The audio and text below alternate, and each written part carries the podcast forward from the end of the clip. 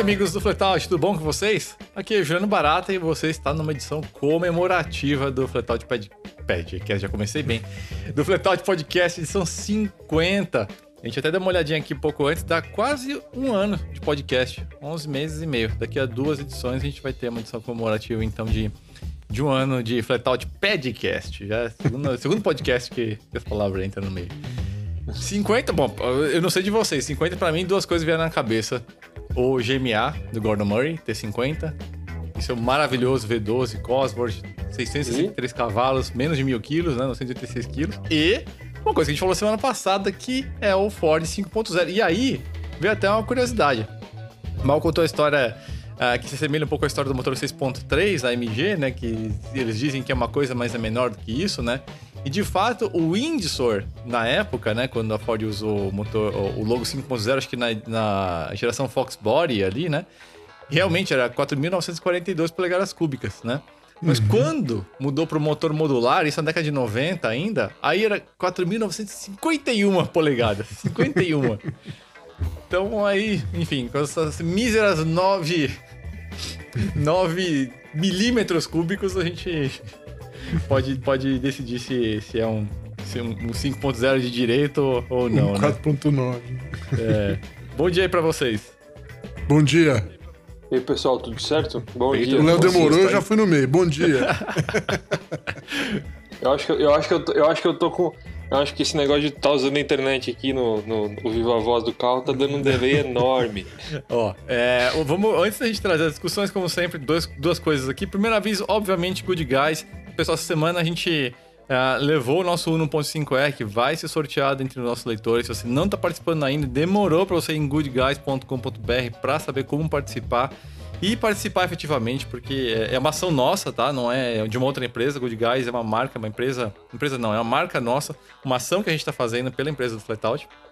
A gente vai sortear no dia 3 de novembro esse Uno 1.5R89 preparação aspirada. E essa semana eu deixei o carro já para começar a funilaria e pintura. A gente gravou lá, já vocês vão ver muito em breve o vídeo. E começo da semana que vem tô indo lá na Racer pra gente uh, gravar. Começo ou no meio da semana que vem a gente tá, vai gravar a preparação ali, o, o, apresentar a receita das peças que vão ser utilizadas nesse motorzão aspirado que vai, vai cantar bonito aí. Então fiquem atentos e lembrando que é uma ação auditada aí, é certificada pelo SECAP, então tudo do jeito certo aí pelo Ministério da Economia, sem jeitinhos, né?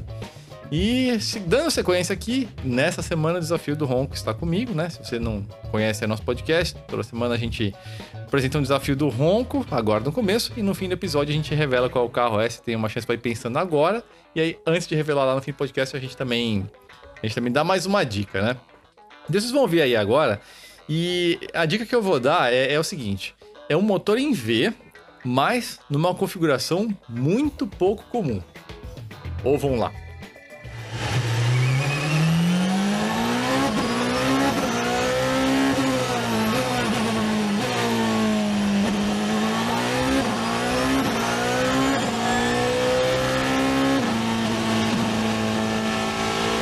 Uns barulhos meio alucinantes aí junto com, com o do motor, né? Isso aí também é uma dica importante para você entender o que é esse carro no fim do episódio a gente vai, vai revelar para vocês. Então, duas discussões principais aí, como vocês viram aí no, no site ou na chamada aí do Spotify do Deezer, né? A gente vai falar sobre Aston Martin Valhalla, que a gente vai fazer, falar agora, né? O Léo vai apresentar. E depois a gente vai falar um pouquinho sobre Fórmula 1, né? Que essa semana, duas coisas importantíssimas, né? Esse fim de semana tem o GP da Inglaterra que vai estrear a Sprint Race, aquela corrida curta que vai acontecer no sábado, né? Valendo pontos, uma corrida de 100 km. E foi revelado o carro, um carro conceito, mas já uh, atendendo a todas as regulamentações de 2022, que é quando vai ter uma grande mudança muito legal. Então a gente vai fazer um, uma apresentação técnica para vocês entenderem aí o que, que, do que, que, se trata, né? Mas vamos começar com o Valhalla aí, assuma o cockpit aí, Léo, e apresenta o Valhalla para a galera.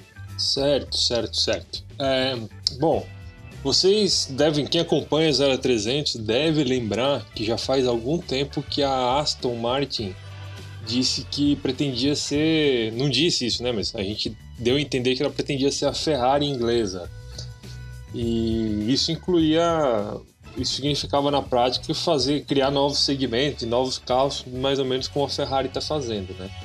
A gente já sabia que eles tinham nos planos dois modelos com central, motor central traseiro, além do Valkyrie, né? Valkyrie, não sei como é que se pronuncia direito, como os ingleses pronunciam, né?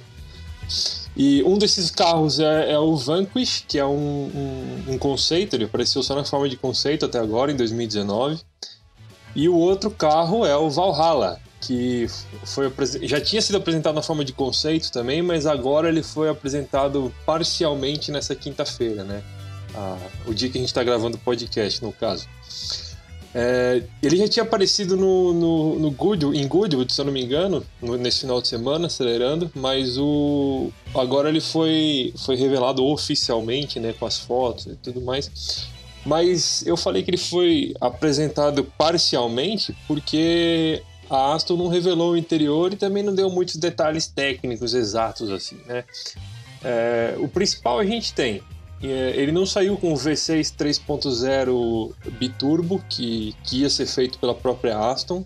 Não sei qual foi a razão para eles não terem, não terem usado esse motor, não terem feito esse motor. Não sei se não terminaram, se, se estão guardando ele para o Vanquish, que, que deve acabar concorrendo com a Ferrari a, a nova Dino, que eu esqueci o nome, 298 GT. Deixa eu só te interromper rapidinho. O, o, e em vez disso ele saiu... O Tobias Morris, é. ele, ele comentou, vindo uma notícia da Autocar explicando por que eles decidiram a questão de custo, de investimento, de desenvolvimento.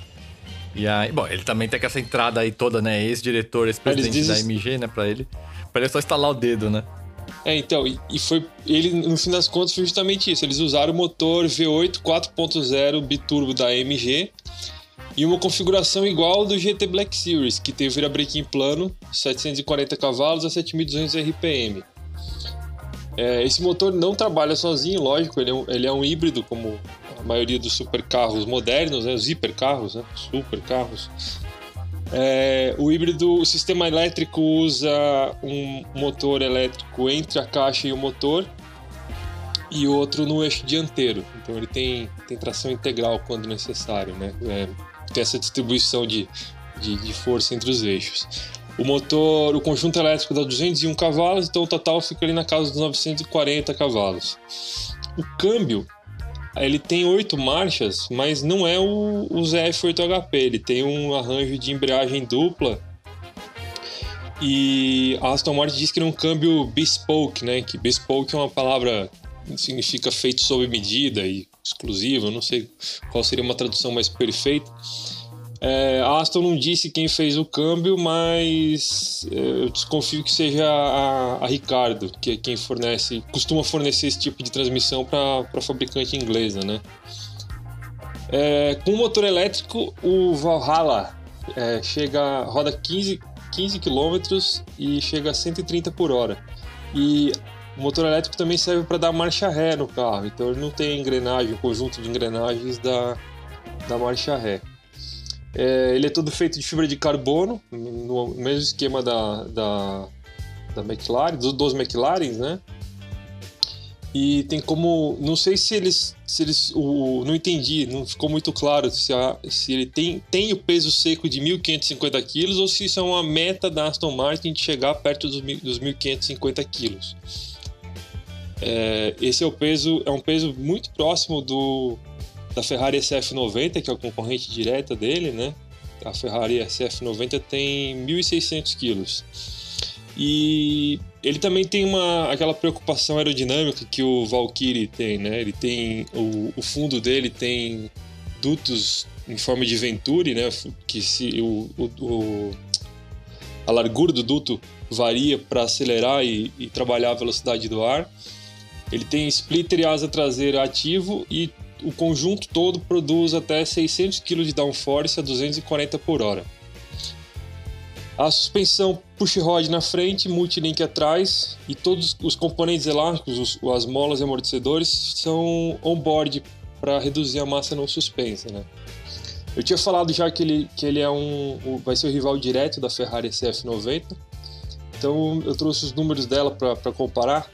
Ela tem mil cavalos, isso dá mais ou menos 60 cavalos a mais que o Aston, sendo 780 780 cavalos do V8, 220 cavalos dos motores elétricos, com os 1.600 kg que eu já falei. O Aston tem 740 do V8 e 200 dos elétricos, né? É, os dois carros chegam de 0 a 100 em 2 segundos e meio, mas o Aston vai aos 350 por hora e a Ferrari aos 340. Então a gente já tem uma briga nesse segmento ali dos supercarros, não hipercarros, né? É, eu acho o que, que, eles... vocês acharam essa, do carro? Essa é aí? uma dúvida que eu tenho até, né? O que, que impede a gente chamar eles de hiper, né? O que, o que, que falta aí? É, pra mim não falta nada, meu. É, eu acho que é hiper, né? 950 cavalos, pelo amor É. de Deus. Eu acho que Uhum. entra nessa categoria de hiper. Se pegar a- a- a- as caixinhas, né? Eu acho que tem tudo. Talvez não tenha elementos de aerodinâmica ativa só, né? Talvez não que a gente saiba, né? Mas, ó, eu trocava esses 1.550 quilos por um carro 200 cavalos menos potente e hum, sem sistema híbrido, viu? É Porque o peso CTzão dele não é 1.550, seria 1.350, que é o peso de um, de um McLaren 600 LT, alguma coisa assim, que é o que a Aston Martin conseguiria se não fosse sistema híbrido, né? O carro ia ser quase tão rápido quanto no, no circuito. Mas a gente sabe, né? Não é o perfil do comprador desse carro, isso rebaixaria ele para um super carro e, e é. E o que é, esse público tem procurado realmente é, é, é um desempenho acachapante de 100 a 200 km por hora, né? Como a gente vê muito aqui no Brasil, inclusive, né? Essa cultura aí de drag e tal. Mas, assim, eu, eu achei legal o seguinte: é, eu, eu gosto dessa, dessa atitude da Aston de querer brigar com a Ferrari de igual para igual, né? Se a gente pegar na década de 60, é, talvez até mais década de 50, 60, literalmente a Aston batia de frente com a Ferrari, né? E aí, quando a gente teve essa evolução, vamos dizer assim, dos carros de corrida para os carros esporte protótipo, aí a Ferrari evoluiu e a Aston ficou, né? Me corrija se estou errada, né? Mas eu não lembro de nenhum esporte protótipo da, da Aston Martin na década de 70, né? Eles Não. meio que largaram ali. É, na, eles, eles, na, meados da década de verdade, 60, né? na, na verdade, na década de 70, de 70 eles chegaram a falir. Foi a única vez que eles literalmente chegaram a falir. Né? Eles estavam bem maus e, e eles continuaram fazendo só o V8, né? Por muito tempo, né? Eles lançaram o V8 no começo dos anos 70, que ficou até 86 lá, aquele V8 Vantage. É, do Vantage lá de 5.3 litros, feito pelo Tadek Marek. É, foi uma época de crise, vai, deles. Época de crise do petróleo também. Aquela época de legislação, tiveram que sair dos Estados Unidos e tudo aquilo. Chegou a falir, outro cara veio e comprou, né? E manteve ela em, em funcionamento e, e... Mas não lançou nada novo mesmo, ficou naqueles carros antigos. A única coisa foi o Lagonda, né? O, o quatro portas lá. O único lançamento dessa época aí. toda. E aí, o que, que você achou, mal, do carro?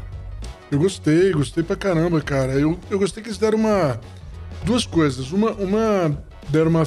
o- esse, esse último que eles mostraram aí, ele deu uma cara mais de Aston Martin, né? Eles fez aquela frente. é, conseguiram dar uma carinha de Aston Martin pra ele. E eu vi, eu tava vendo algumas coisas sobre ele, eu vi que eles vão manter aquela história de você botar. que é do é, Valhalla. Valkyrie, do Valkyrie, que é ah, os pés estarem um pouco acima da bunda, saca? Ah, tipo É, Fórmula, esporte isso. protótipo e tal. Isso eu tenho uma puta curiosidade, porque isso realmente é uma coisa que não. que não. é, não tem, né? Que outro carro de rua tem? Eu eu não É. conheço nenhum. E eu tenho curiosidade. Só tem uma coisa a gente descobrir se é bom. Andando. Só Você não tem vai jeito. durar. Eu É. acho que dói mais a bunda se pegar um buraco aqui no É, Brasil. então. né? Não, tem a Então. seu- não tem sua perna pra dar uma alavanca Pois ali, né? é. Como é que vai, é isso? Vai, vai direto no, vai direto no reto ali. Straight to É. the straight. Mas por outro lado, né, cara, você imagina que você tá dirigindo quase literalmente deitado, né? Deve É. ser um negócio interessante. E isso, a, a, a grande vantagem disso é a perna levantada é pra, é pra ter espaço pra aerodinâmica ali nos carros. de Isso, é. Fórmula, Ele, né? tem um, ele É. tem um assoalho com uma quilha, que nem os carros de Isso. Fórmula 1, né? Que nem carro de Fórmula 1, mas assim, deve dar uma. Deve dar- é diferente, no mínimo é diferente aí. Às vezes é legal. E, e, e essa, esse negócio aí de posição de dirigir dá uma diferença brutal em qualquer carro, né? É, No né? como você, você, tem, um, sente. você tem um- um elemento que dá um gostinho diferente, É. mesmo. É, o caso McLaren F1, mas às vezes é a mesma coisa mais boba. Tipo, a gente pegou o É. 3008, vocês vão ver a avaliação logo mais aí no, no canal do Autoline. Pô, é muito legal aquele volantinho pequenininho e aí o Uhum. cluster fica acima da linha do volante. Isso dá um sabor diferente na experiência mesmo, né? Um detalhe É. que, que muda, né? É, as pessoas não. Ninguém é, dá muito valor para ergonomia no sentido de, de que Não do sentido, ah, o botão tá posicionado legal, dá para ver instrumento, não isso. Mas ergonomia no sentido de, da ciência de, da interação do homem com a máquina, né? É, isso aí é importantíssimo, cara. É o que faz, para mim, é, hoje em dia eu tenho certeza que é o que faz o carro.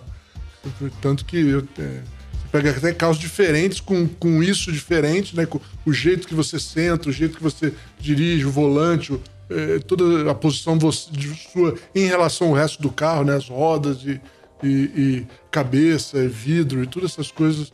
É, eu acho que é o que faz o carro, cara. Faz o Sim. carro. É, é, lógico, né? Tem um monte de coisa que faz o carro, mas assim, faz uma diferença fenomenal, eu acho. Então eu, eu, eu, sou curioso com essa posição nova aí, porque isso é uma coisa nova. Isso é uma coisa que não, nunca aconteceu. Eu, queria, eu tenho muita curiosidade. Pode ser que seja uma merda e pode ser que seja sensacional. É, acho que no lado meio, sensorial de, de tocar esportivo ah, deve, deve, ser, animal. Deve ser. É, não sei em piso legal. ruim, mas no lado esportivo da coisa deve ser sensacional. Né? É, eu que gosto de botar os pés em cima da mesa, quando eu... acho que deve ficar legal, cara. Pra quem tem dificuldade de circulação nos pés, vai curtir, né? É, isso aí. E, e, e deixa eu falar um negócio. Você sabe esse negócio de, da Ferrari, né? A primeira vez que eu ouvi a, a a, a Aston Martin falar isso realmente com todas as palavras foi numa entrevista. Eu lembrei agora que vocês estavam falando, numa entrevista no lançamento do DB7, cara. Foi quando isso? 95? 1995, eu acho. Que eles falaram que, ele, que a ideia era. Foi, foi uma das vezes que. É, a, a Aston Martin é uma empresa super interessante, eu adoro ela e a história dela, porque ela é.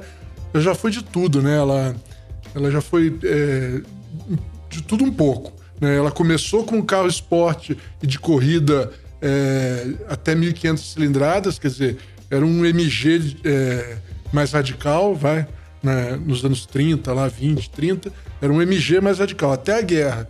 Depois da guerra, o, o, o David Brown, né, com os DBs dele, ele na verdade fez a Aston Martin virar um Bentley, né? É, tanto que ele contratou o W.O. Bentley para fazer os motores e tudo. Ele era um Bentley, é um carro é, de luxo, mas de alto desempenho, né? Que, que era o Bentley no pré-guerra, né? Carros de luxo como Rolls Royce e tal, Rolls Royce, competidor do Rolls Royce, só que com um edge no, no desempenho. E ela fez isso com, com a série DB sensacional. Tanto que, né, é, é, não é à toa que James Bond usava um DB, é porque era aquele negócio do, do cara do inglês é, do, é, é, que era é, atlético, né, tal, mas gostava de coisa esportiva mais rápida e tal, mas era chique e tal, e beleza.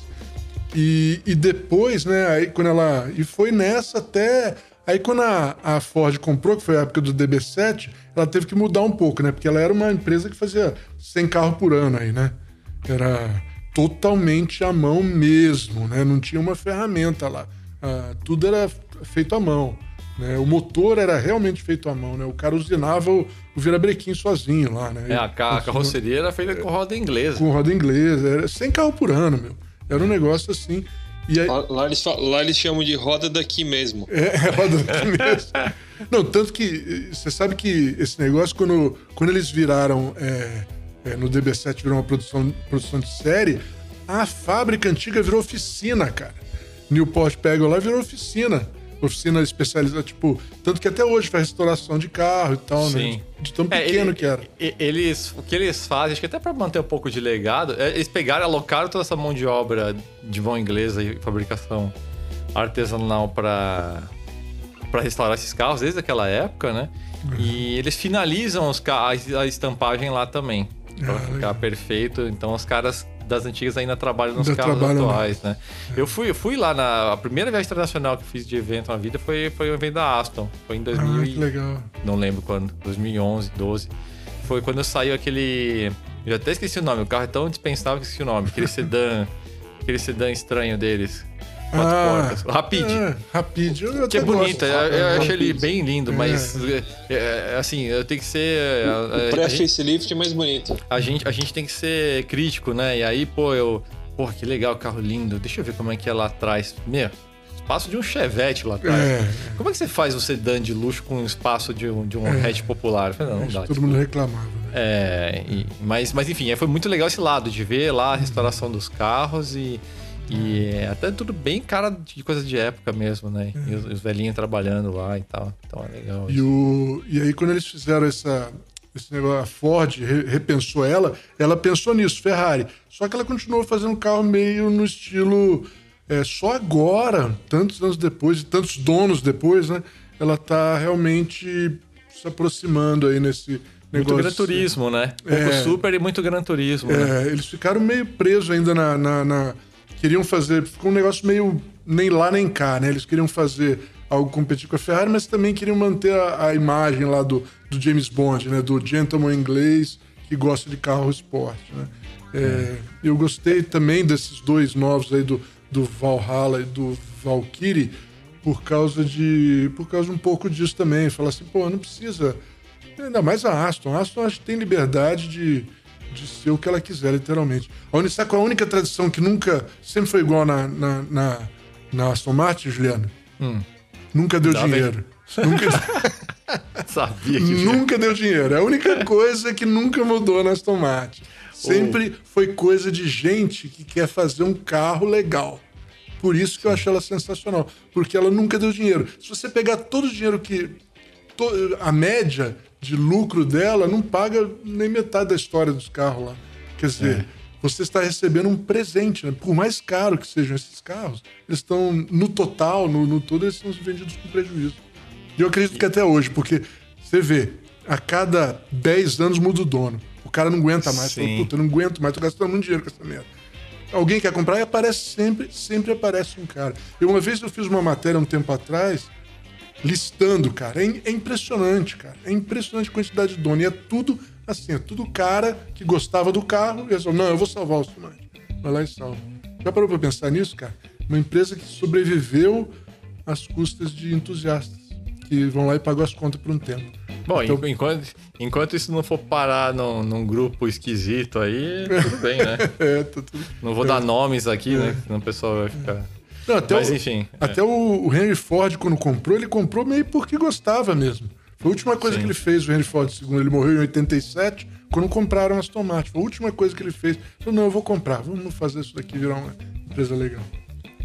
É, eu acho. é, Já que a Ferrari não deu, vem É. a Aston. E, e agora, agora com esse lance da Ferrari fazendo a Roma e carros desse tipo, aí é que realmente eles vão brigar de frente, né? Porque É.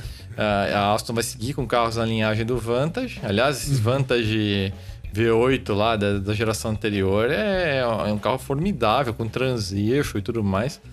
Ele não era um super carro, né? Acho que esse era o seu pecado, né? Ele- mas ele nem precisaria ser, né? É. Ele, ele fica meio perdido ali, um elo ali entre performance comparável à Porsche e preço comparável à Ferrari.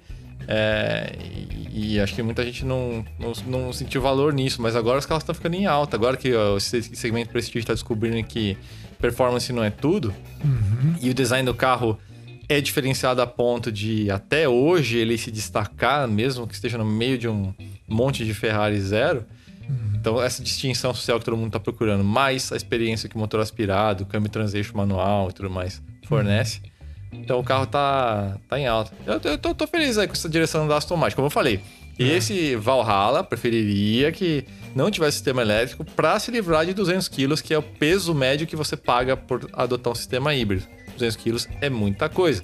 Mas tudo bem, o carro vai andar pra caramba e, e, e- e- vai ser espetacular de qualquer jeito. Eu, eu, eu tenho uma, um- um- uma, uma coisa que eu não gosto um pouco, que eu não gostei um pouco da eh, Aston Martin ultimamente. É, vamos lá, tá? Eu entendo perfeitamente o porquê disso, tá? Não precisa me dizer porquê, porque eu sei. Mas é, é. E até entendo a posição dos caras. Mas Aston Martin é outra tradição também. Eu falei que só tinha não dá dinheiro, mas ela tinha uma tradição de ter motor dela, né? Tudo bem que na época da Ford eram motores derivados de Fords ou Jaguar e tal, mas eram, ainda eram delas, né? Eram, eram pelo menos versões exclusivas, exclusivas mesmo. Tipo o V12 não, não teve nenhum Ford V12, apesar dele ser dois é, V6 Duratec, né? Na verdade, em arquitetura, né? Ser dois V6 Duratec, ele era um motor que só existia na Aston Martin. A Aston Martin era uma empresa também que fazia motores dela. A parte dela comprar da MG, embora tá comprando de gente boa, né? É, pelo menos isso, né? Não tem o que se reclamar desses motores. é um negocinho que eu falo, porra, meu, nesses preços que vocês cobram esses carros, será que não dava para fazer um. Será que mesmo, mesmo não dava? Acho que hoje em dia até pode ser que não, né? Por isso que a resposta seja não, por isso que estão fazendo. E, e, de novo, né? Se é para comprar de alguém, estão comprando de gente boa. BMW, Mercedes, é, Honda aí são provavelmente os melhores aí para se, se eu fosse escolher, né? Escolhe que motor você quer pro seu carro. Você tem que fazer um seu, né? É, eu também iria para esses três aí, né, cara? Então, é só uma. É uma pena, mas, assim, é só. É só uma é, pena. Não, não, não é nada que. Você tem razão. É. Você tem razão. Eu acho que esse carro ganharia muito mais prestígio se ele usasse, por exemplo, um V8 Cosworth derivado do projeto do Valkyrie, do Valkyrie por exemplo. Mas acho que ia ser muito caro fazer isso, né? É, então a gente já sabe a resposta, né, Juliano? Mas, enfim. É, e aí também ajuda o Tobias Morris, ex-diretor-presidente da MG, ser o cara, o cabeça da, da Aston Martin hoje, né? Então tem um. Diria que até tem um conflito de interesse aí, mas também desse lance da Fórmula 1, Aston Martin Mercedes, enfim. Então tá, é. tá tudo meio que em casa ali, né? Difícil também é. Evitar pelo lado corporativo da coisa, né? É, então a Mercedes me... também interessa, então eles é. devem também ter feito um preço de amigo. O cara ali era ex-presidente também, que... mais amigo ainda eu acho que, assim, a gente não. É, não tem como você não, não, não ver a, a, lógica do negócio. Só que eu ainda acho que. Sabe, na verdade, aí, pensando bem, sabe o que, que me preocupa? É da, da Mercedes vir tomar o negócio, virar parte da Mercedes, vai. É, é isso que, que, eu acho que me dá medo.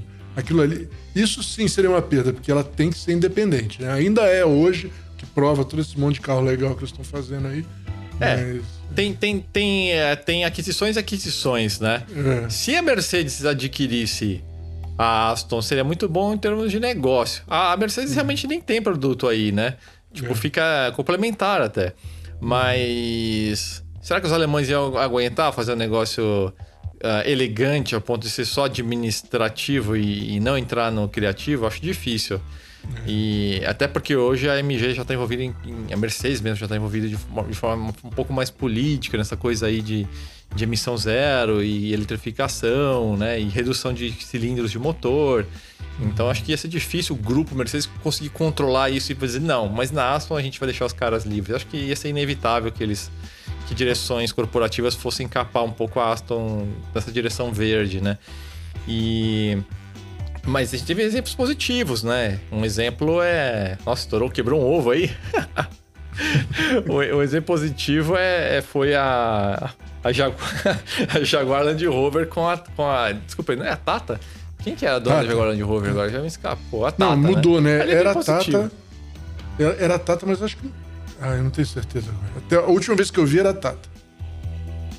É, ali foi uma administração positiva, né? Eles trouxeram de volta a marca vida, as marcas de volta à vida e, e não então, influenciaram muito ali, né? Então, não pesaram. Né, mas vamos, vamos lá, Juliano. O, os, os indianos conhecem os ingleses como a palma da mão, né? Eles são, tipo, são os ingleses moreninhos, sabe? É, eles são muito, eles são muito, eles entendem. Eu concordo com você, o cara fizeram porque eles, meu, eles sabem o que faz. Agora, os a, a Mercedes tem uma mão pesada do caramba, cara. A Mercedes acha que quem sabe fazer carro é a Mercedes. A última vez que eles se meteram uma coisa parecida foi numa empresa que chama McLaren. Eles estavam fazendo a McLaren F1. Ah, de verdade. repente fizeram aquele SLR lá. Né? Não, e tá, aí, acabou a discussão. Então, é, exato. Então, e eles fizeram aquele SLR lá. E aí o que aconteceu? O, o, o Gordon Murray saiu nessa época e deixou lá, assim, o carro que ele estava fazendo é o que o monocoque de, de, de, de, fibra que hoje é toda a McLaren a ideia né, inicial, ele tinha feito alguns protótipos lá na McLaren, que era o que ele queria fazer um carro de produção no estilo, entre aspas, do F1, né? E Sim, é só para o... dar um contexto pro leitor, é. o nosso ouvinte, uhum. o SLR teoricamente seria o, o herdeiro do, do McLaren F1. Não só por ter o mesmo pai, mas em conceito também. Só que a Mercedes queria, não, põe isso, põe aquilo, põe isso, põe aquilo, outro, 15 trilhões de coisas, no fim o carro virou um elefantinho, né? Estiloso, bonito, forte e tal. Virou um Mercedes, virou um Grand Touring. Virou, virou um Mercedão. Um, Mercedão é, legal um pra caramba, mas não era um McLaren, né? É. Exato. E por isso que eu tô falando que eles têm mão, mão pesada. Aqueles alemão lá, cara, de. Eles têm o porquê, né? Eles invent... Segundo eles, eles É. inventaram o automóvel e são eles os caras, né? Então, É, mas é. Faz parte da é, personalidade deles. É bom que tenha, né? Essa alguém personalidade assim, até, né? né? É, é, Apesar de- desse MG 4 cilindros aí, sei que a gente vai xingar a gente de novo, mas enfim. Do, do, do, falando do classe C, né? Não do A. Mas, mas, mas enfim. É, Tem, tem mais alguma consideração aí, Léo, Mal, sobre Não, acho Valhalla? que não. Eu só. É, é, não, acho que tá bom. Tá bom, já falamos bastante sobre isso. Uh, olha só, o Léo deu, deu uma desconectada aqui.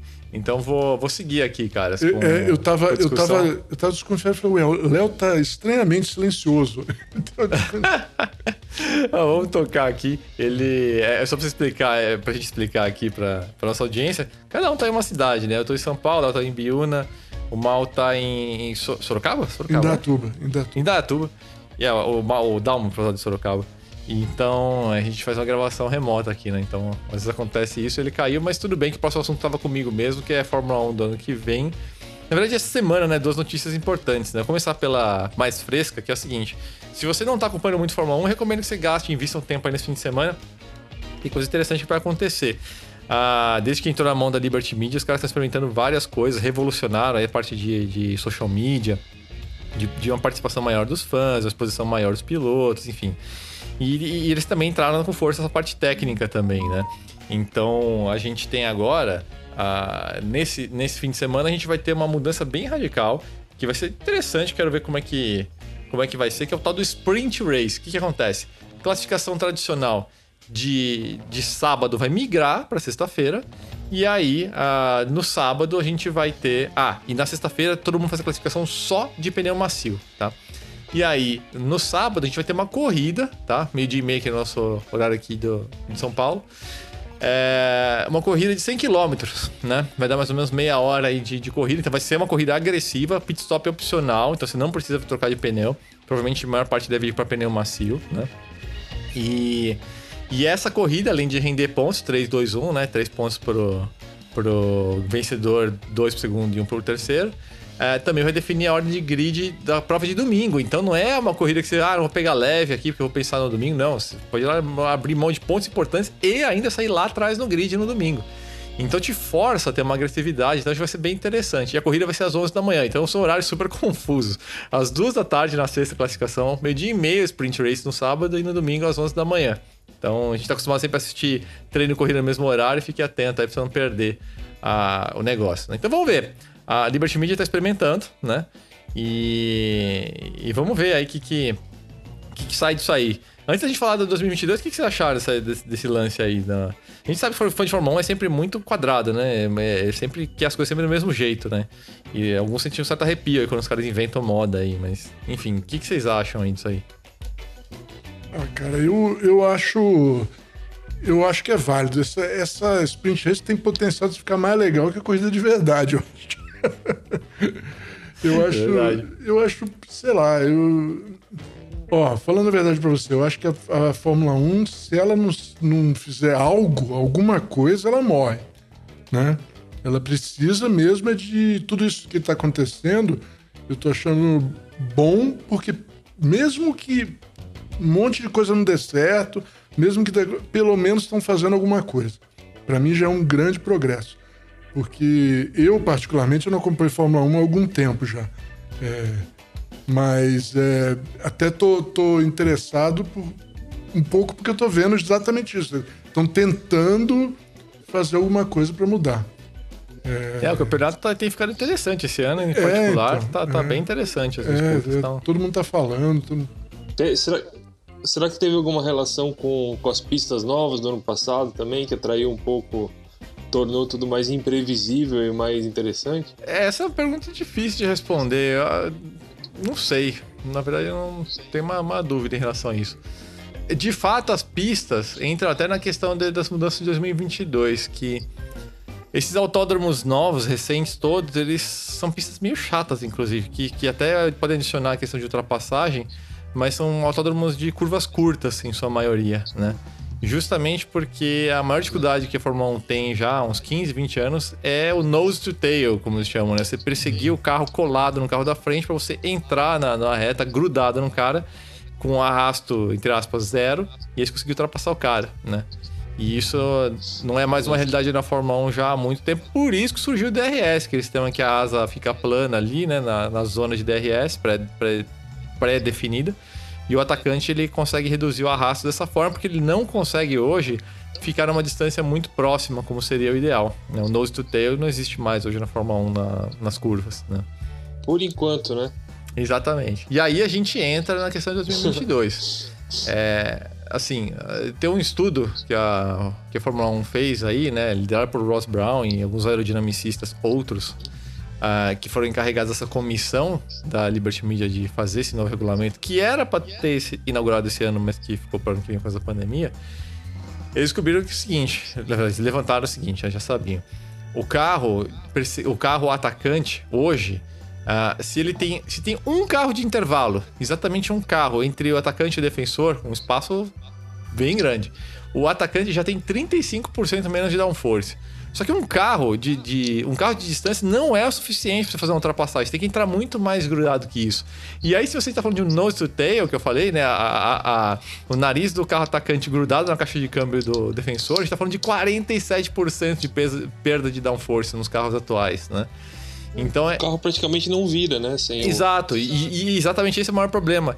O mais afetado é justamente o eixo dianteiro, porque é o que mais estola, porque a asa dianteira fica ali na zona turbulenta mais avançada do carro da frente, e aí ele não faz curva, né? E aí fica impossível. Então, por isso que hoje você precisa do DRS, porque o cara tem que manter uma distância de um carro e meio, dois carros, só que isso é insuficiente para o cara conseguir atacar na reta seguinte, né? E aí, olha só, eu falei 35% né, de perda de força com carro intervalo e 47% no nose to tail. Com as propostas, teoricamente, né, em base, teoricamente, assim, literalmente, né, em base de, de CFD, de estudos aí uh, computadorizados, a gente está falando de 4% de perda de downforce somente com um carro de intervalo e 18% no nose to tail, ou seja, é um absurdo, assim, cai de 5, 6 vezes e, e, grudado cai menos da metade a perda o, de downforce, né? Então o carro vai poder... O nose... Hã? o nose to tail, que você, na linguagem antiga, é o pegar o vácuo, né? É, é que o vácuo você falar. já consegue pegar a, a distância de um, de, de, um até dois carros, você consegue. Isso. Só que é, para você. que o pessoal falava antigamente, né? De pegar o vácuo e ficar na, na cola do cara. É, então, o lance é o seguinte: é, antigamente você conseguia fazer uma curva de média, média alta, numa distância próxima e aí você já estava no vácuo na curva e na reta você fazia ultrapassagem. Agora você tem que manter uma distância que você tem um vácuo entre aspas, só que um vácuo muito turbulento. E aí o cara não consegue se aproximar tanto. E aí ele entra na reta com um carro e meio, dois carros de distância. Ele vai tá no vácuo, então ele vai se aproximando, mas é uma distância muito grande, é insuficiente para ele atacar. Por isso que entrou o DRS, né? E, e aí como é que os caras fizeram para fazer essa limpeza toda e melhorar tanto o carro, né? Basicamente é, são, são dois conceitos eles moveram toda a atenção do, do, da geração de downforce para o assoalho, né? Então vai ser literalmente a volta do carro asa, né? Aquilo que literalmente 40 anos atrás saiu da Fórmula 1, em 82, então em 2022 vão ser 40 anos, né? E, e, e a ideia é a seguinte: é, é um conceito até simples. Uh, você tem hoje os difusores no carro de Fórmula 1, né? Então você tem ali uma vamos dizer assim, um escoamento aerodinâmico que você vai ganhando altura conforme vai chegando perto do fim do carro, né? E aí isso causa uma aceleração do ar, que o fluxo de ar ali embaixo, uma espécie de venturi, literalmente um venturi, e aí isso acelera o ar e com isso você reduz a sustentação. Então a força resultante é para baixo, né? É, Gera-se downforce, então o carro gruda no chão. A, a ideia do carro asa é você estender esse princípio do difusor para o carro inteiro. Então, em vez de ser só no finzinho ali, na, da, praticamente do, do pneu traseiro para trás, agora você vai ter um túnel formado inteiro ali no, no assoalho do carro, né? Então, no caso da década de 70, final da década de 80, o side pod, a lateral inteira do carro, era uma zona, assim, né? Então, é, ele começava um pouquinho mais alto, descia até quase grudar no chão e aí subia até atrás. Então, você criava um Venturi gigante e aí o carro colava no chão pra caramba. Qual que é a vantagem? Por que, que fizeram isso? Porque a fonte de downforce do, dos túneis ela é mais limpa pro carro de trás. Ele, ela gera menos turbulência. Então, é, é, é por isso que eles mudaram para essa direção. E aí, que mais que eles fizeram? Eles limparam o fluxo aerodinâmico do carro defensor de diversas formas. Que o problema era esse: o carro da frente faz uma puta cagada no ar e o carro de trás não consegue ter um fluxo aerodinâmico laminar suficiente para gerar downforce. Então, o que eles fizeram? um monte de pequenas coisas para ajudar a limpar o ar. Né? Então você tem uns winglets, né? Você tem umas, umas coberturinhas pequenas, assim, umas asinhas em cima dos pneus para controlar, ordenar o fluxo aerodinâmico que sai dos pneus, que é uma grande fonte de arrasto, né? Arrasto e turbulência.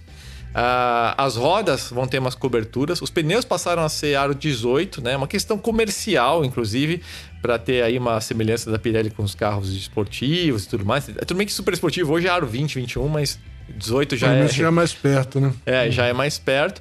E, e ah, a FIA até fala que não, porque os pneus antigos eles dobravam, né? Então isso causa perturbação aerodinâmica. Eu acho que isso é meio bullshit, assim. Acho que não tem uma relevância tão grande, mas tudo bem. É uma questão comercial e, e, e tudo bem.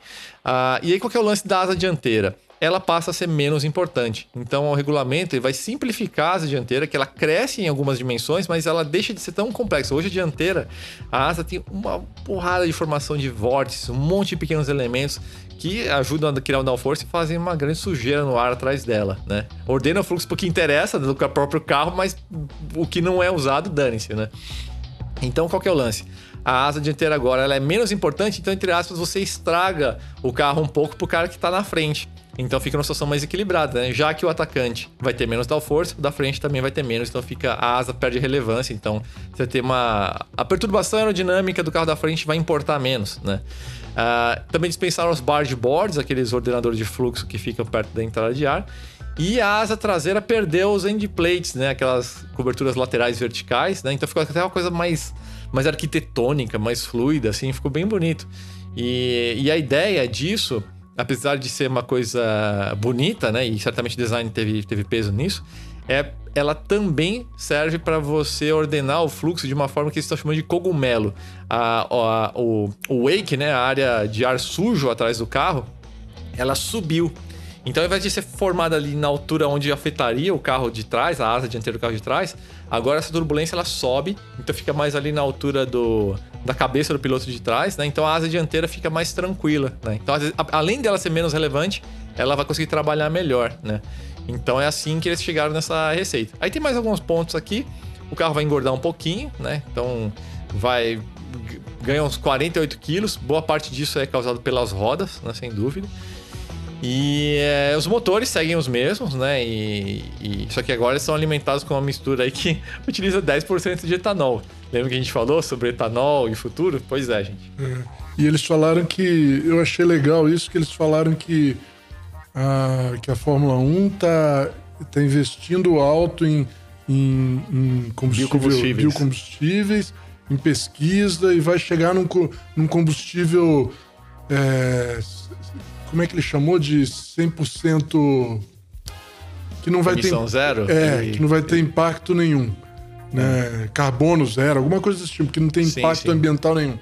Isso eu achei interessante. Isso aí é um negócio que eu falei, Hum, aí, ó. É, é, é, porque a Fórmula 1 é muito simples, né, pessoal? Uhum. Não importa o que digam aí por aí sobre eletrificação, o fato é o seguinte: se eletrificar a Fórmula 1 e perder o ronco, acabou a categoria, ninguém vai assistir. É, Isso é um fato. Então, ó, vamos lá, vamos ser realistas. Fórmula E é uma festa corporativa, ninguém se interessa por isso, ninguém gosta de assistir, é artificial pra caramba, os carros são recarregados com motores a diesel, os circuitos são modorrentos porque esses carros são pesados e lerdos em curvas, então os circuitos são todos de rua com curvas agudas porque a dinâmica dele deles é sofrível. Hashtag pronto, falei. Ninguém assiste, ninguém se interessa. Ninguém dá é, mas é isso aí, é isso aí. Então, é. assim, tudo bem. Transporte de rua à parte, o esporte a motor eletrificado é interesse zero. É uma festa corporativa que não interessa para ninguém. Então, é, pô, o pessoal da Fórmula 1 quer ganhar dinheiro, né? Uma categoria que acho que é um dos esportes mais lucrativos do mundo. Então, eles não podem correr o risco de, em nome de uma decisão filosófica, ou política, ou ambiental, matar a categoria, né? É, então, beleza. E... Vamos, vamos cuidar das emissões, então, eu, fazer com que. Né? Mas eu acho também que. Sim, é até realista, né, Mal? Isso, isso que eu ia chegar. Pô, isso aí é, é, pode levantar o conhecimento do povão aí a respeito desse tipo de coisa. Exato, eles podem ser um, um é. grande comunicador isso. de que não necessariamente a eletrificação é o único caminho para você ter pra menos você emissões. Ter menos até por todas as controvérsias aí da eletrificação em relação a emissões de curto prazo também, né? Mas uh, eu acho que é legal e, e, e, e, não se sabe, teve uma reunião importante, né, mês passado aí da toda a direção da Fórmula 1 em relação aos próximos motores da próxima geração, né? E entre as pautas entrou até motor aspirado, né? Então, eles sabem que o ronco é importante, né? Faz parte da experiência do, pro público, É, pra todo eu, mundo, né? eu acho que é, a categoria perde, uma coisa que ela perde muito, é, normalizando como é, ela evoluiu para muita para normalizar quase tudo, né? E eu particularmente eu, eu, eu acho motores que até o tamanho, configuração, é, diâmetro e custo tudo normalizado é um negócio que me chateia um pouco.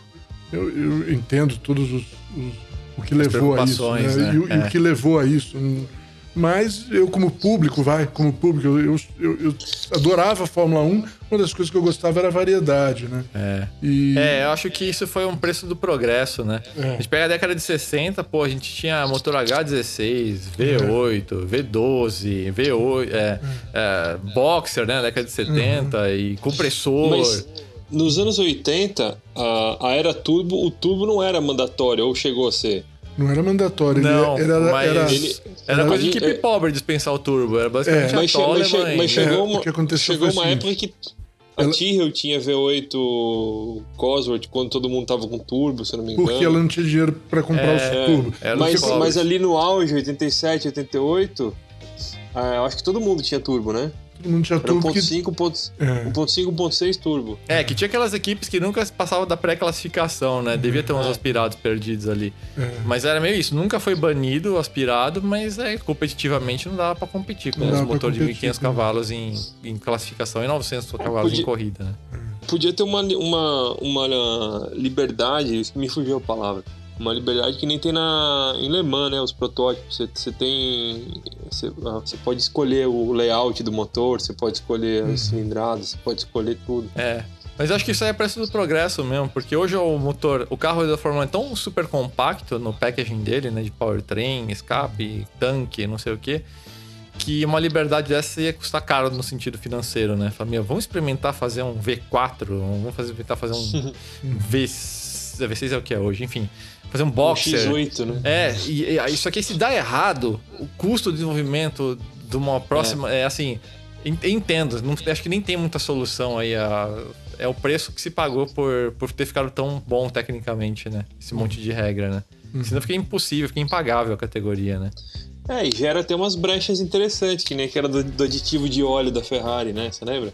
Sim. A Fe- A Ferrari usou, usou Pra um aditivo. queimar, né? É, pra, pra ele voltar pelo respiro do cárter pro, pro, pra admissão e, e queimar o- e aumentar a octanagem do, do, da gasolina ali no, na admissão. Não, a gente vê tanta retorno, coisa, né? Tanta coisa legal, né? Aquele negócio, aquela variação de convergência que o Hamilton experimentou, né? Puxando e empurrando o volante.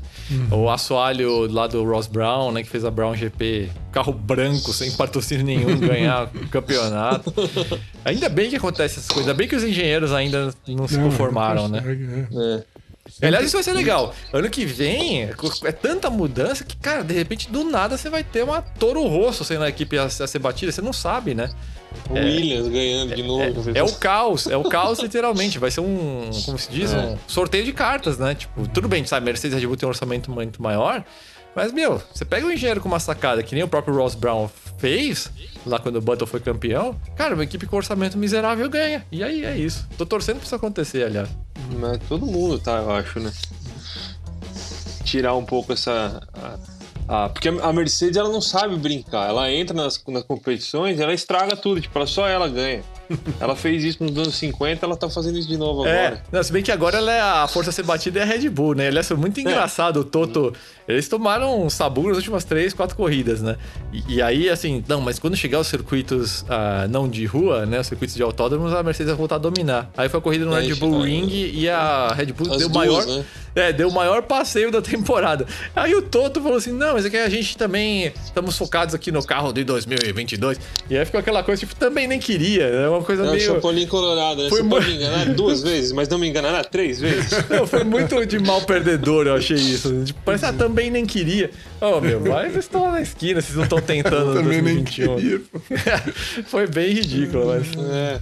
mas eu achei engraçado. Mas Eu não queria que fosse desse jeito também. Eu tava torcendo pra. Eu já tô cansado de. Todo mundo já tá cansado de ver Hamilton ganhar, né? Mas. É, é, Eu tinha que é, aposentar também não queria Hamilton, que, a- que fosse um passeio do, do, do Verstappen. Não tem graça da mesma forma, né? É, e esse negócio de quando um cara só ganha, é, ou quando um cara ganha demais, fica aquela coisa chata de colocar o- o- o- o- os feitos do cara em, em, em xeque, né? Em dúvida, tipo, Desvaloriza. É, você, fica, assim, ah, mas o Schumacher ganhou de quem? Tipo, ele só ganhou do, do Mika Hakkinen. Que, que não é, que, pô, que é o Mika Hakkinen. Vamos lá, mas que Mika Hakkinen não ganhou porque tinha o melhor carro só. Mas É. ele ganhou duas vezes o Mika Hakkinen, mas todo mundo, porra, o cara ganhou do- não ganhou de ninguém, não correu com ninguém. Porra, É. É, mas aí entra aquela coisa. Foi de Fórmula 1, de Fórmula geral, é um público meio chato, assim, né? Tem- tem envolve muita emoção, assim, muito fanatismo, né? É, eu mesmo, no meu Instagram pessoal, eu, assim, não tenho. Um, na verdade, até, até torço pros underdogs lá, né? O Joey Russell é o cara que realmente eu torço nas corridas. Mas, então eu não, eu não meço críticas ao Verstappen e ao Hamilton, né? E aí é engraçado, teve uma postagem que eu fiz que eu consegui ofender os dois ao mesmo tempo. Os fãs de Hamilton e os fãs de Verstappen ao mesmo tempo. Vão todos vocês se fuderem. Basicamente é.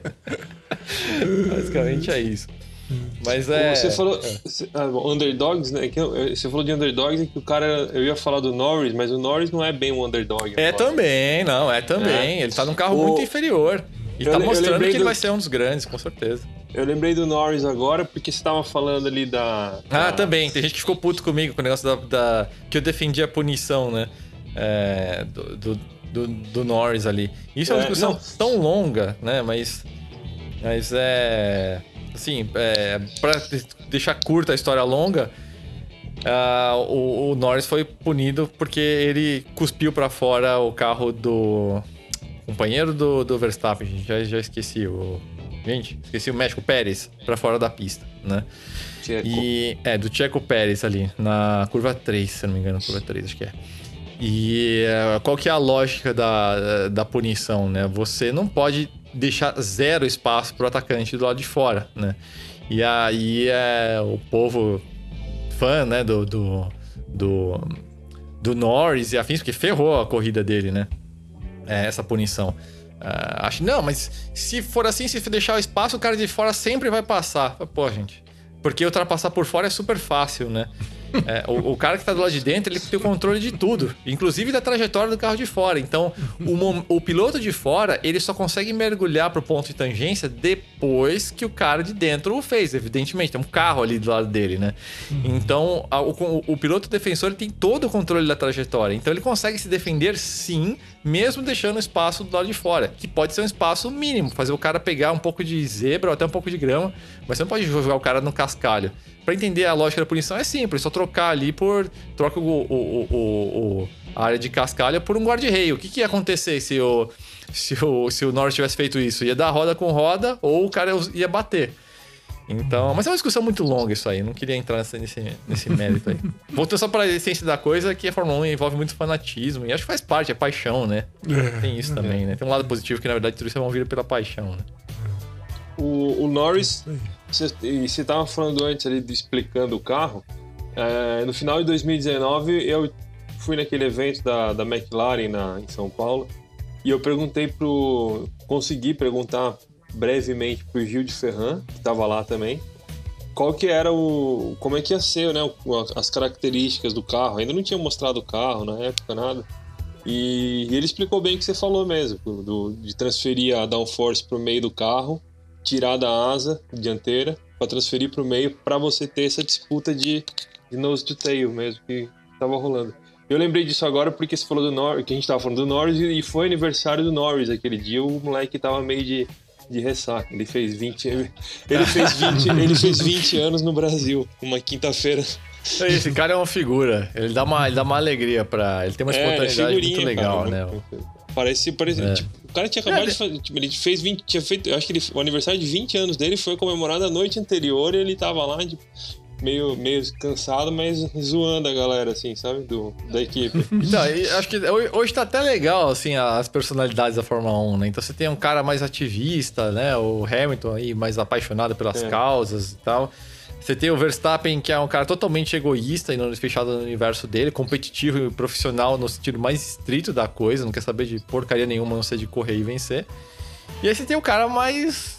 Vamos dizer assim, não vou dizer bom vivan, porque é um cara muito dedicado, mas é um cara mais solto, né? Um cara mais mais desprendido que o Norris, né? Mais espontâneo. É, você tem né? ca... o, então, o, é, o Ricardo legal. também é um cara zoeiro pra caramba, um cara bem, bem espontâneo. É. Ele, você viu é, que então, e, e você é, tem o Raikkonen ali, o, né? O, o, o, Ricardo outro dia pegou o, cara da, da Mercedes, eu acho que tava fazendo uma live no, no Instagram.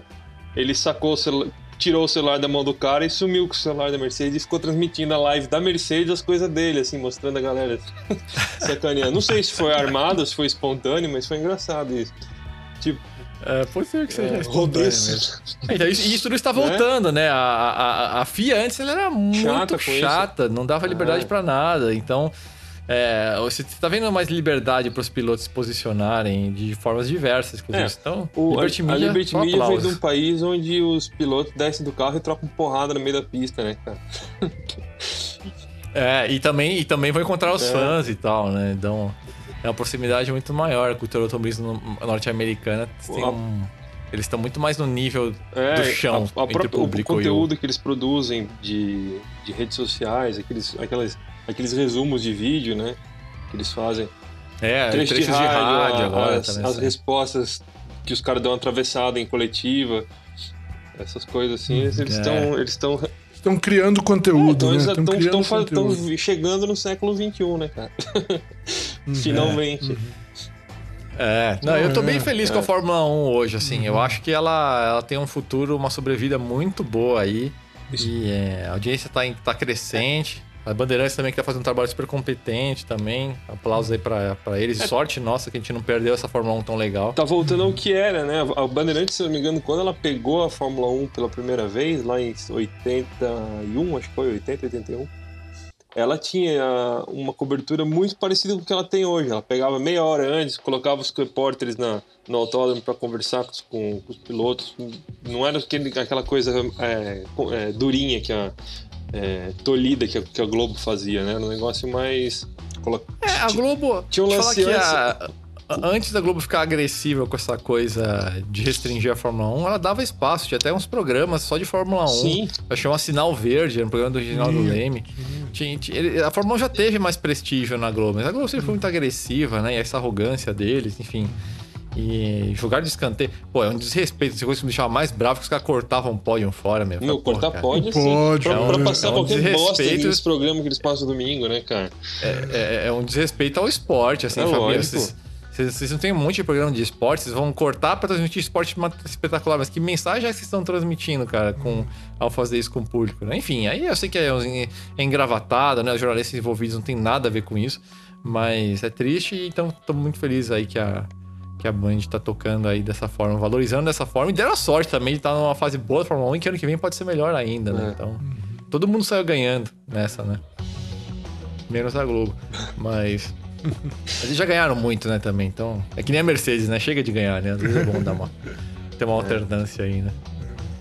Mas, mas enfim, acho que vai ser bem legal a Fórmula 1 ano que vem. E tô curioso para ver essa Sprint Race aí que vai forçar a galera a ser agressiva. A Sprint Race ano que vem vai ser absurda, porque esse ano ainda, com essas dificuldades todas de nose to tail e tal, eu acho que vai ser legal, mas vai passar medos de voltas, vai meio que assentar a corrida, assim, né? Uhum. Agora, ano que vem, se não tiver nenhum gênio, engenheiro que fizer uma coisa mágica e inalcançável, vai ser incrível, vai ser vai ser muito, muito legal. Vai ser a, tem tudo para ser a era mais competitiva da história da Fórmula 1. Porque a gente olha com muita nostalgia a Fórmula 1 dos anos 70, 80 e 90, mas o fato é que na década de 80 tinha carro que dava duas voltas. Os carros do grid, carro é, que gente... dava duas, uma volta no, segundo, no, terceiro colocado. Eu acho que foi o. o acho que foi. Não, não, sei se foi o Flávio Gomes ou se foi alguém do, do da, da equipe dele lá do Grande Prêmio que levantou a bandeira. O Senna ganhou mesmo de todos os rivais. Aí falaram, eles, eles fizeram uma comparação de qual foi o título mais disputado do Senna, né? Se foi de 88, uhum. de, o de 90 ou 91. E em 88, por exemplo, ele tinha o carro mais forte, um dos maiores carros de todos os tempos, né? O carro mais dominante de todos os tempos, na verdade. É, foi um massacre. Ele correu contra o Prost só, em 88. É. Aí parece que em 91, acho, o grid tava meio, meio fraco, só t- o, o Prost tava com carro ruim, o Mansell tava com. A Williams ainda não era o que era. Eu acho que foi de 91, que ele, se não me engano, que eles comentaram que foi o mais fácil pro Senna. Não desmerecendo É. o Senna, lógico, né? A gente não pode cometer um sacrilégio. Mas, é, mas enfim, sempre teve do- do- domínios, né, cara? Você vê o, o, o- Jack Stewart ganhou o primeiro título dele com um puta carro contra. Ninguém tinha um carro forte pra ganhar, pra superar ele em 69. É, Sim. Sempre, você sempre teve esse tipo de coisa na, Ó, na Fórmula 1. Sim, Sem- as Lotus, sem- Jim Clark, enfim. Sem um pouco de sorte não existe campeão, gente. É, Ah, e sem um um, carro de- rápido, né? É. Não, tem que ter o carro, tem que ser bom, tem tudo isso daí. Mas sem um pouco de sorte não, não ganha. Então, o cara às vezes tem que dar sorte de estar no lugar certo na hora É, certa. o Sterling né? Moss não falou que você tem, tem, tem piloto que é campeão, tem piloto que é rápido, tem piloto que não é campeão. Ele mesmo É. falou, eu não, eu não tinha um perfil de campeão. Sim. É, então é, eu tô curioso. Eu espero que a Ferrari consiga encontrar o seu caminho pro carro de 2022. E é porque a Ferrari tá fase meio apagada aí e tá com uma dupla de pilotos fenomenal, né? O Sainz e o Leclerc. Quero muito ver esses caras aí disputando na ponta. É, então, isso, isso, isso que eu ia comentar que você falou, desculpa te cortar de novo. É, o nível dos pilotos tá muito. Os pilotos estão muito nivelados, né? Em um nível Tá alto. muito alto, É, tá muito É alto. um nível tá muito alto. Mesmo que gente que você acha que, tipo, ah, porra, piloto pagante, não sei o que lá. Mas, acho que com, É, com exceção do, Maze, do Marzipan, é. Os outros são o todos. próprio Stroll, que já foi muito desprezado pela imprensa. O St- não é, porque- Por, por- por razões óbvias, né? É. Filho de um bilionário. Mas, pô, o moleque tá andando muito Ah, agora. o cara é né? meu, ele já mostrou que era bom. Eu, eu não sei nem porque que ele, ele, ele foi um pódio que ele, que ele, che- que ele chegou. Sim, 2020, 2019, eu não lembro quanto que sim. foi. Sim, sim. Então, você não chega num pódio por acaso, meu, na boa. Não, é que ele evoluiu muito. No Ah, começo, ele- tanto que ele Lógico. fazia umas atrapalhadas bem complicadas na pista, mas ele evoluiu muito rápido. E o nível realmente tá, tá, tá muito alto, né? Tem o Gasly também. É O Russell, que, porra, todo mundo tá rezando e se contorcendo pra, pra esse cara botar uma bunda no carro rápido, porque ele guia demais. Que Ah, ele é fez na verdade. última prova com a disputa com o Alonso, pô, foi lindo. Foi, foi uma disputa num nível de, de, de, de, de técnica de, de ataque e defesa e com uma elegância esportiva dos dois lados. Muito dura a disputa, mas dando um espaço mínimo pros dois. É, e foi incrível, todo mundo quer ver esse cara num, num carro bom. E aí fica aquela situação, todo mundo. Esse jogo estranho de. Ah, mas será que o, que o Hamilton gostaria de ter o Russell como companheiro? Evidentemente não. É, mas, putz, o Bottas tá situação bizarra, né? Que parece que já, já, já é natimorto, mas não sabe quando morre. E aí fica essa coisa, né? Porque o, o, o, o, o Russell, ele é. O manager dele, né? O, como, como se diz isso? O, o... É manager mesmo. É, enfim, o manager dele, da carreira dele é, é, é o Toto, né? Aliás, você sempre que escuto falo Toto, você lembra da música África, cara. Não é a música do. não é a música do. do, do Rádio Fertal de hoje, mas. Todo mundo sabe. Quando, quando ele aparece, tem que cantar a musiquinha. Toca a musiquinha. Não, e agora. e com- comigo é aquele cara do The Kills que eu falei, que, que o cara é o irmão, É per- é o- é irmão ele. perdido do Toto Wolff, o cara é. Fala do Toto Wolff e já pensa. Tam, tam, a música do. Ele ele me lembra um pouco o vocalista do Rammstein também, a versão fra- menos forte. Enfim, o cara é um, um, um doppelganger de um monte de gente. É, o cara é, um- é genérico, né? Oi, e fica uma dica de uma matéria, aliás, aí, cara. é, aliás, já tá fazendo o link para as matérias de destaque de vocês. A matéria contando a história de quando o Toto Wolff quase se matou tentando bater o recorde da Sabine Schmitz com um Porsche de corrida em Nürburgring. É muito legal essa história. Se jogar no Google lá, Toto Wolff, é, Sabine Schmitz Flatout, vocês vão achar é, essa matéria que foi publicada esse ano. É muito legal essa história. É um, um acidente que, sim, o cara poderia ter morrido ali. Foi uma coisa absurda. Foi. E, e é uma história muito legal aí. Então fica essa dica aí pra vocês lerem. Se, não, se vocês não leram, né? Inclusive permite que vocês juntem mais quilômetros aí pra concorrer ao sorteio do nosso 1.5E. Mas é uma história bem legal. Tem mais considerações aí, pessoal, de, desse aí, da Fórmula 1? Acho que não, vamos deixar pra semana que vem, depois do Sprint Race. Fazer um pós, né? Então, então, beleza, vamos passar aí pras matérias de destaque. Começa você, Léo, que você, você- a gente ia fazer antes, aí você se conectou. É, eu aí o mouse já puxa na sequência as matérias de destaque Eu, dele. eu sumi aqui no. na garagem. Pior que, pior que eu tive que, tive que ir até a garagem mesmo fazer, pra fazer funcionar o negócio. É, a minha, as duas matérias são interligadas. Eu fui uma matéria em duas partes que não parece ter duas partes, mas é, a, as duas são duas matérias sobre swap de, de, de, motor, de câmbio, qualquer coisa que você queira fazer um swap no seu carro. A primeira delas é dá para fazer swap nesse carro? E eu ilustro a matéria com o, o Focus Power Shift, né? Que é, é uma pergunta recorrente que o pessoal me faz se dá para trocar, colocar o câmbio manual no, no Focus Direct Flex Power Shift para não, não desperdiçar o carro, né? Porque todo o resto é bom, só o câmbio que é uma bosta. E, eu explico que não basta você ter é, ah, o carro lá saiu com câmbio tal, então é plug and play, que não é bem assim. Hoje em dia não é mais só você, você não pode considerar mais só a compatibilidade mecânica, você tem que pensar um pouco em outros, outros fatores e eu explico por quê, quais são esses fatores, por que, que você tem que considerar esses fatores e o que, você precisa fazer para eventualmente contornar esses, esses empecilhos, né? Então, dá para fazer swap nesse carro? É a primeira matéria. E a outra tem a ver com o Focus dessa vez, mas com o motor dele, né? É um, um o primeiro de uma série que a gente está começando sobre é o, o, guia do swap. Eu já tinha feito no passado o, o, o guia do swap do, de Chevette, né? É, Chevette, Monza e Chepala, acho que era, tinha feito, Cheprisma, que eram os motores da GM que cabiam no Chevette, tudo detalhado, o que você precisa fazer, que peça você precisa comprar, como que você monta.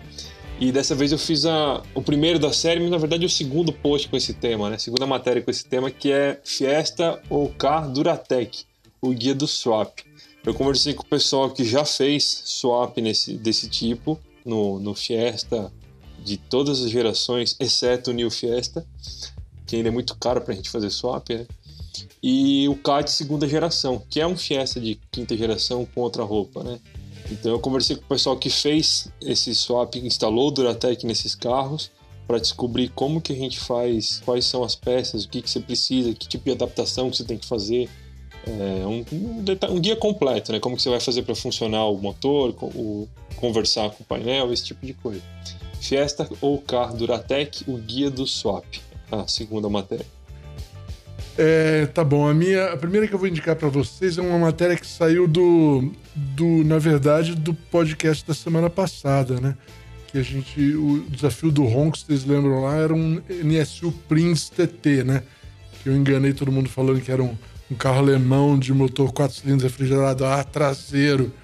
E na verdade era esse daí. Então eu fiz uma matériazinha contando a história do, desse carro e uma história super interessante que esse motor, que era um motor de 4 cilindros em linha refrigerado a ar, com comando no cabeçote, é, virou um motor de moto. Na primeira Superbike de 4 cilindros, realmente, que foi a primeira que começou mesmo essa mania de moto com motor de quatro cilindros e linha atravessado no quadro. Né? Não que foi a primeira que existiu, não é a primeira que existiu, mas foi a primeira que deu impulso, né? Foi a primeira superbike, né? É, um pouco antes da, das MV Agusta e um pouco antes da Honda CB 750 realmente fazer o negócio andar. Então vejam lá, chama NSU Prince TT, carro com motor de moto. Né? A segunda matéria é uma que eu fiz na sexta-feira da semana passada e eu gostei muito dela, de fazer ela, que é o ponto H do Inverno Super 90.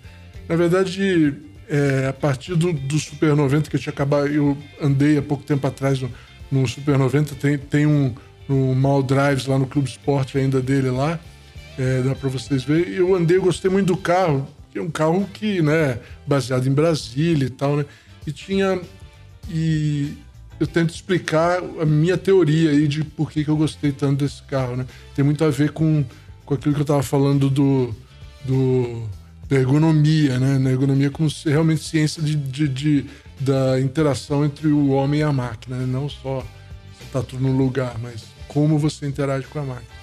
Eu gostei muito de ter feito essa matéria, é, eu acho que vocês vão gostar também. Caras, vamos então para Rádio Flatout, penúltimo quadro aí nosso desse podcast. Ah, tradicionalmente a gente joga todas essas músicas aí na, na, playlist, né? Tanto no Spotify quanto no Deezer. Se procurar por Rádio Flatout, vocês vão encontrar aí as músicas que a gente sugere todo episódio aqui, né? E eh, essa semana eu vou trazer mais uma música que estava tocando no rádio, que estava aqui ainda me recuperando da, da, da, vacina que eu tomei, me deu uma derrubada. E aí tocou uma música que eu escutava faz muito tempo, que é Ziggy Stardust, do Iggy Pop, David Bowie, de 1972, um, um, álbum homônimo, né, Rise and Fall de Ziggy Stardust. É aquele tipo de... Não chega a ser exatamente um ópera rock, né? Mas é, é, aquela coisa que se fazia muito na década de 70, que é você contar uma história com várias músicas, né? E e é, essa Ziggy Stardust meio que embrulha o, meio, que, meio que o fim da história, né? Quando ele já entra numa fase já de megalomania e, e, e decadência. É, bom, David Bowie dispensa comentários, né? Você certamente já escutou essa música alguma vez na sua vida e, e é, é, realmente impressionante o quanto que esse cara consegue ter tantas facetas musicais num, numa pessoa só. O cara era um artista múltiplo mesmo e não tem muito o que falar. Então é isso aí. E, é, já, vou, já falei Iggy Pop de novo, cara. Ou semana que vem eu vou botar o Iggy Pop porque tá, tá, tá difícil cabeça. aqui. David, é, tá na cabeça. David Bowie, Ziggy Pop, Ziggy Stardust.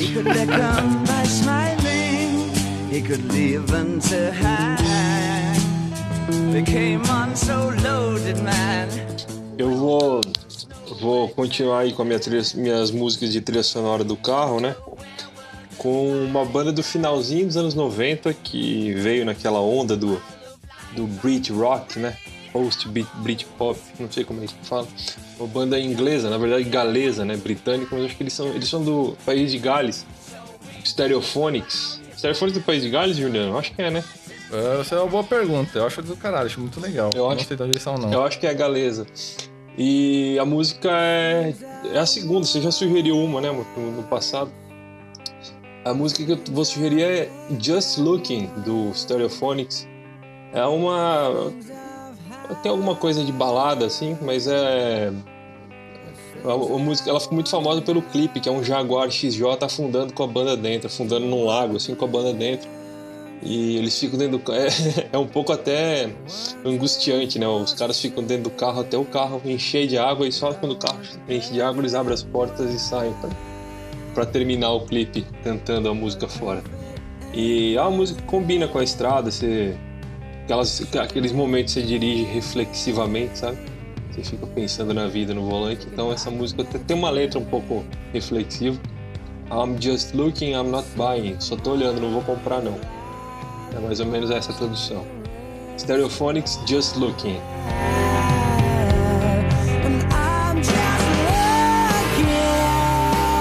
Mal, qual a sua? Beleza, pessoal. Essa semana é... eu vou num clichêzão brabo aqui, porque eu nunca tinha pensado em botar uma música dos Beatles aqui, né? Porque os Beatles é um negócio muito, né? Todo mundo já ouviu milhares de vezes, todo mundo conhece tudo e tal, mas semana passada eu, eu, eu, eu, era um fã de, quando era moleque, quando até os, tipo, até os 15 anos eu comprei todos os discos dos Beatles, na época era tudo vinil, né? É, comprei, né, e tal, até os 15 anos, depois nunca mais ouvi, né, depois ficou aí na... na é, a gente ouve sempre por aí, né, os Beatles todo mundo conhece, mas eu, eu tipo que parei, nunca mais vi, né. Mas eu, eu assisti pela segunda vez um filme ontem, que eu tinha assistido no cinema, eu assisti na televisão é, essa semana aí de noite, é, Yesterday chama. O filme, ele parte de uma premissa de um mundo, tem uma história lá, mas no fim é isso que é o mundo que não conheceu os Beatles. Tem um cara que lembra de todas as músicas dos Beatles, só que o mundo todo nunca viu os Beatles, é, não existiu. O mundo de hoje sem os Beatles. E ele começa a, a, a cantar essas músicas e, e, fazer sucesso com as músicas dos Beatles.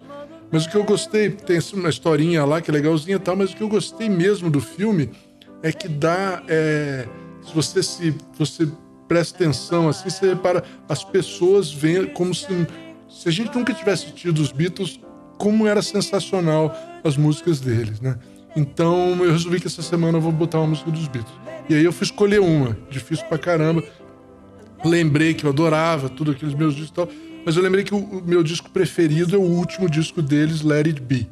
É, eu, eu eu, é um disco que eu ouvia muito inteiro É, porque é um disco estranho, que é um disco parece um jam session, né? Eles estão eles gravaram no estúdio, tem eles conversando tal, aí sai uma música, aí outra música tal, tal. Não é um disco muito normal, né?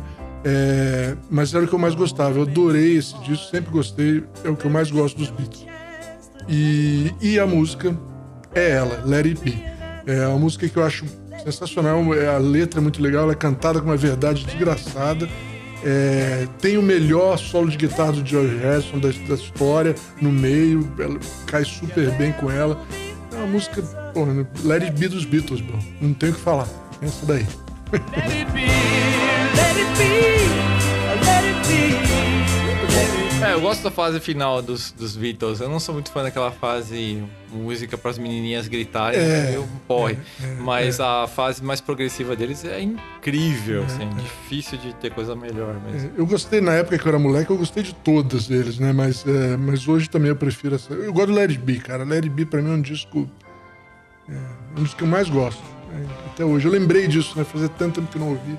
Pô, se, se, não passar tempo sem ouvir Beatles é coisa que eu não, não faço, não, viu? Eu esqueço também. Pelo menos é, alguma, mas é legal, né? Você mata a saudade, coisinha. dá uma saudade maior que você nem sabia que você tinha, né? Mas eu gostei de ver esse filme, cara. Esse filme, eu, eu, eu meio que me falei assim, caralho, cara. Tipo assim, ele cantava as músicas, todo mundo olhava com os olhos arregalados, assim. Falou, hum. pô, mas que de onde saiu é. isso, cara? Enfiador de serpentes, né? É, porra. Essa, esse conceito do filme eu achei muito bom, mas é. eu achei o filme uma merda, é, Achei, é. achei, achei, achei, uma ideia tão boa, uma, porcamente é. executada, eu é. achei, mas tem uma sacada muito boa no filme que ele procura o Oasis e o Oasis é. também não existe. Não existiu o Beatles, não existiu ele. É, eu gostei, nesse filme, a única parte que eu gostei, além desse conceito, né? A parte que eu gostei quando ele vai ver o, o, o, o, o John. O John, John. eu achei legal também. Essa parte sim, sim, essa foi sacada é. também. É. De resto. Concordo com você, Júlio. É meio sessão da tarde. É, né? totalmente, totalmente. É, é bom. Aquela, aquela, aquela manager dele, é. loucona, assim. É, é. É divertidinho. É, filme, filme, filme de é, família, né? A aguinha com açúcar. Assim. Mas eu acho assim, é, toda, vez que ele, toda vez que ele canta uma música pela primeira vez e todo mundo para pra olhar, são as horas legais do filme. É isso aí que Sim. pra mim vale o filme. Que é Exato. porque ele pega o, o negócio.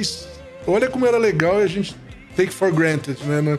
Nós nem ligamos Sim. mais pra isso, né? Mas Cara, o último disco dos Beatles fez 50 anos. 71, Let It Be foi. 50 anos, meu. Meio século, né, cara? É. Então. Vamos pro desafio do ronco, então, ó.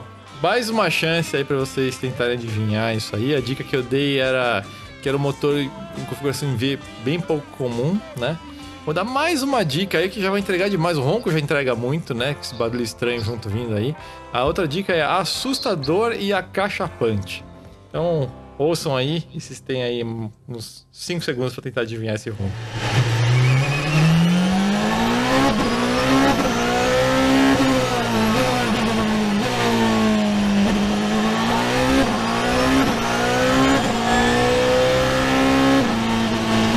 O que vocês ouviram é um V4 de 2 litros de 720 cavalos do Porsche 919 Hybrid Evo. Esse barulho todo estranho aí faz parte do sistema de transmissão do motor elétrico de 440 cavalos. Lembrando que esse é aquele carro conceito que a Porsche fez, como se. Vamos pegar nosso carro de Le Mans e se não tivesse regra nenhuma, como que ele seria, né? Se fosse uma coisa tipo a Canam, né? A Canam lá da década de 70 nos Estados Unidos, que é basicamente a, o único regulamento é que o carro tinha que ter quatro pneus, né? De certa forma. E é, é isso, um carro absurdamente rápido, com 53% mais de downforce, aerodinâmica ativa, saias laterais, difusor gigante na frente, aliviado, sem faróis, limpadores, sem vários sistemas elétricos que o carro de Le Mans tinha. E tinha aí seus para lá de mil cavalos com, com 840 quilos, né? E aí ele fez aquele tempo bizarro em Nürburgring de 5 minutos e 19 segundos com o Timo Bernhard ao volante e sem dúvida, a primeira vez que eu vi esse onboard, eu suei na mão, pra vocês terem uma ideia da. da... o cérebro não processava, assim, meu, não é possível que é possível ser tão rápido nesse autódromo. Então é uma coisa absurda, né? E ele tem esse ronco muito específico que é muito legal nas desacelerações, esse barulho do sistema de recuperação de energia cinética aí é, dá, um, dá um toque futurista sem deixar de lado o ronco do motor a combustão. Então essa dupla sinfonia é muito legal, né? É. Era um, um, um, lance que chamava atenção nos Audi e-tron, os últimos, né? Os R18. Exato. Parecia, é. parecia uma nave espacial indo. Era É. legal isso. né? É isso. Exato, ele vem vindo esse barulho, que ele meio que é o barulho da invers, do inversor de corrente, ali, o sistema É. elétrico. E, esse junto com o motor a combustão, É, vira um não, é negócio impressionante. legal. Muito legal. Isso aí, gente. Então vou ficando por aqui nessa edição 50 do nosso podcast. E a gente se encontra numa próxima aí. Valeu pelo carinho, pela audiência. Valeu, caras. Até semana que vem. Falou, pessoal. Até a próxima.